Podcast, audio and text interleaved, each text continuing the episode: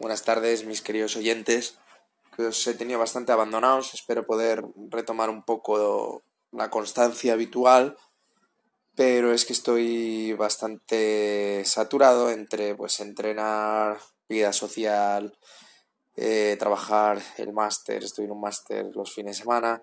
Todo eso os podéis imaginar, estoy de lunes a domingo prácticamente sin parar, lo cual me lo permite mi eh, personalidad, mi temperamento que es bastante enérgico y es de lo que os quiero hablar hoy, de los tipos de, personalidad.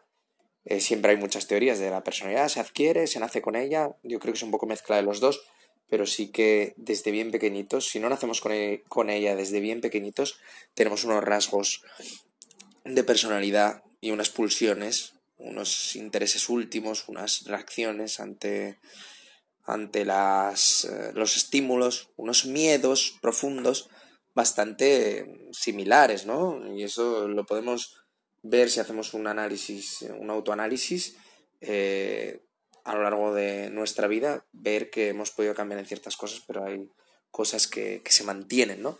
Y que quizá queramos cambiar y no somos capaces. Pues esto yo creo que, os va a ayudar. Eh, que es el eneagrama, el eneagrama es una, pues, una herramienta que se utiliza en psicología, se utiliza también, pues algunos escritores la utilizan para, para pues, utilizar una personalidad del eneagrama en algún personaje y que tenga pues cierta, cierta coherencia psicológica el personaje, ¿no? Entonces el eneagrama es una, una figura que son como nueve puntas y cada una pues representa un tipo de personalidad y luego se agrupan pues eh, del 1 al 3, del 4 al 6 y del 7 al 9, ¿no? En pues cómo son las, las respuestas de, o, la, la, manera de responder a los estímulos. Por ejemplo, el 1 al 3 es la, son los más mm, emocionales, del 4 al 6 son los, los, más racionales y del 7 al 9 los más eh, viscerales, ¿no? Es decir, unos pues responden más a los estímulos de una manera Em, emocional, se toman más las cosas relacionadas con su identidad de una manera más personal, más íntima, pues la gente que es más racional tiende a, procesar eh, todo de una manera lineal, de una manera muy lógica, les cuesta más lo de la empatía, sobre todo cuando la otra persona pues tiene una manera de ver las cosas diferente a ellos.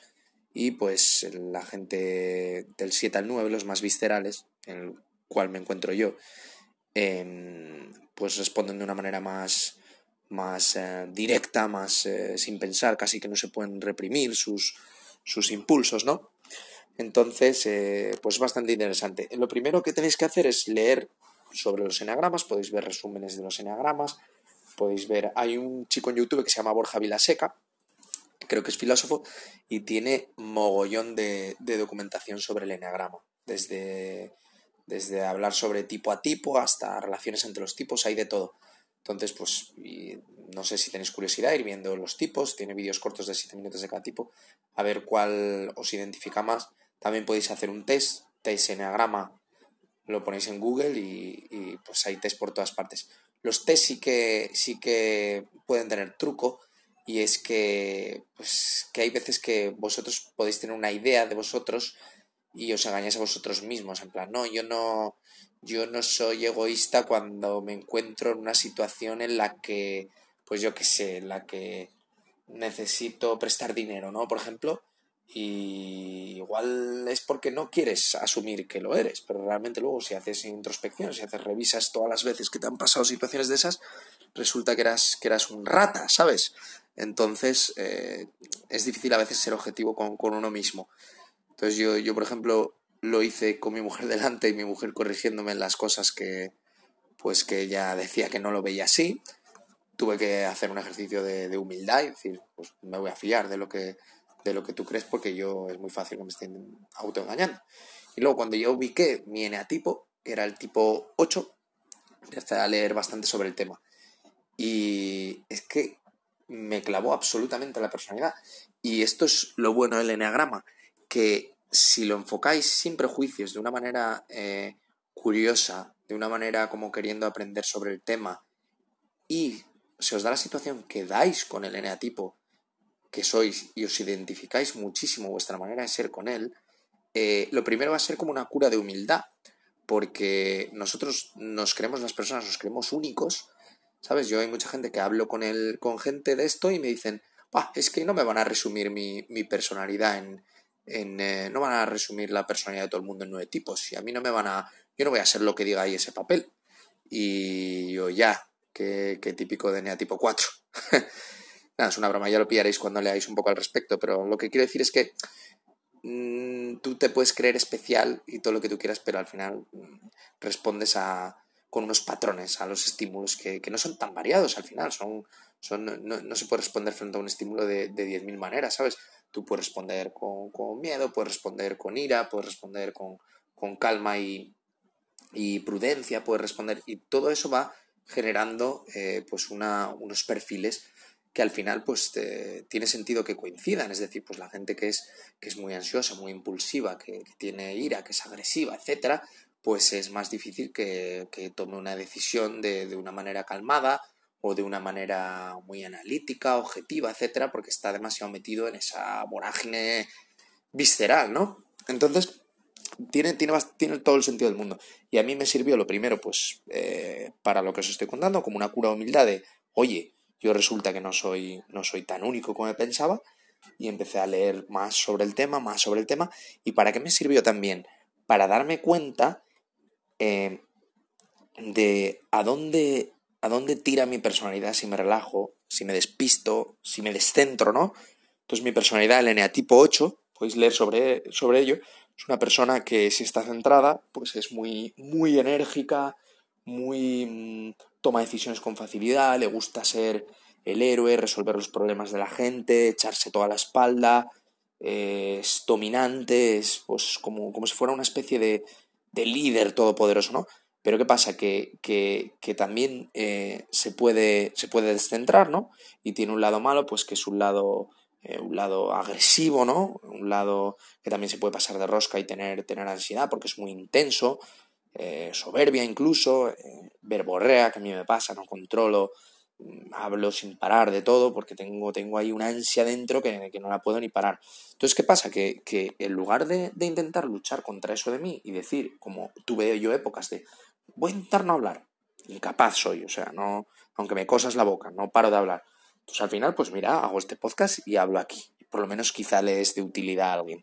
Entonces de esto va un poco el enagrama. Primero de, de, identificar cuál sois, de ver, em, de que haceros una cura de humildad, de, de, que no sois tan únicos como pensáis, y desde esa humildad eh, tratar de, de ver eh, los límites, cómo, cómo, os limita eh, vuestra personalidad, las acciones que queréis tomar, ¿no? Es decir, por ejemplo, no tengo nada de fuerza de voluntad y estoy poniéndome metas que requieren muchísima fuerza de voluntad. Pues entonces igual tengo que ser consciente de esas limitaciones y empezar en orden, ir con metas más alcanzables, ¿no?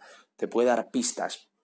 También es bastante útil para ver eh, los modelos sanos, porque si no estáis en, en, una, en un momento en una forma eh, sana del eneatipo, por ejemplo, el eneatipo 3, ¿no? Que es eh, Cristiano Ronaldo, por simplificar, que es una persona muy soberbia, que se proyecta mucho hacia el exterior, que está todo el rato pensando en sus metas, en sus logros, que solo habla de sí misma, que se obsesiona con el trabajo, etc.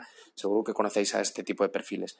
Pues em, eh, esa persona, pues lo mismo, puede, puede estar eh, enfocada demasiado en sí misma y en las expectativas de los demás, y su problema puede ser el que eh, poco a poco se dé cuenta de que eso no, le llena, porque no, no, es satisfactorio, todo el día objetivos cada vez te satisfacen menos, etc. Entonces, si, si, tú eres una de esas personas y lo identificas y lo ves, tú puedes ver cuál es el tipo sano, que es, por ejemplo, el que te conviertas toda esa energía, todo ese éxito en ayudar a los que están cerca de ti para que también sean exitosos o consigan sus logros. Es un ejemplo, ¿no? Pero es para que veáis que, que te da unas pautas de cómo, de cómo centrarte, ¿vale?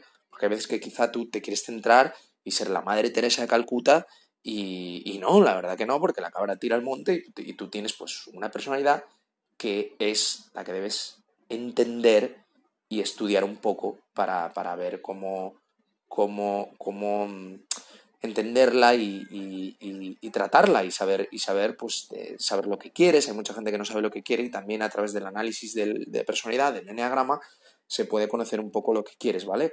Por ejemplo, en, cada eneatipo hay mucha información sobre, sobre el, qué busca el eneatipo en la vida, ¿vale? El 3 busca el éxito, el 8, por ejemplo, busca la intensidad. Yo busco la intensidad en todo lo que hago, ¿vale? Hago, hago, me da por la psicología, pues empiezo la carrera, hago el podcast, estoy todo el día consumiendo vídeos. Tiene que ser a tope, ¿vale? Pues no es malo, no voy a luchar contra mi intensidad porque veo que es un rasgo de mi personalidad. Lo que tengo que hacer es enfocarla en algo bueno. No, no tener intensidad en algo pues que, que me va a ser perjudicial, ¿vale?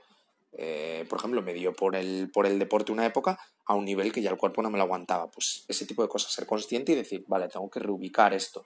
Pero no luchar contra ello, porque es precisamente mi, mi, mi, mi forma de ser última, ¿vale? Eh, también es bastante útil para las relaciones entre eneatipos.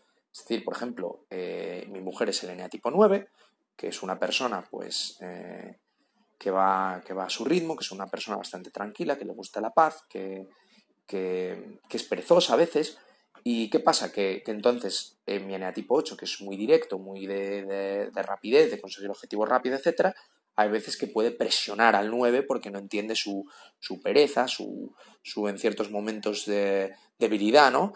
Y entonces leí sobre, sobre relaciones de enatipo y decía que la mejor manera de tratar al 9, si en un momento dado se viene abajo o, lo que sea, es mediante no, evitando la presión, porque no reaccionan bien ante la presión. Tiene que ser más de una manera constructiva, de una manera más positiva, ¿no? Es decir, pues por ejemplo, ella estaba preparando posiciones, pues animarla, en vez de, pues ponte las pilas, que no estás estudiando nada, que me podía tender hacia ahí mi personalidad, meter presión, pues más a no te preocupes, que tú fíjate que estudias muy bien, que cuando estudiabas la carrera, pues eh, en unos días te, sabías todo el temario, eh, no te preocupes, que el resto de la gente no, lo va a llevar también como tú, no sé, de una manera más positiva, ¿no?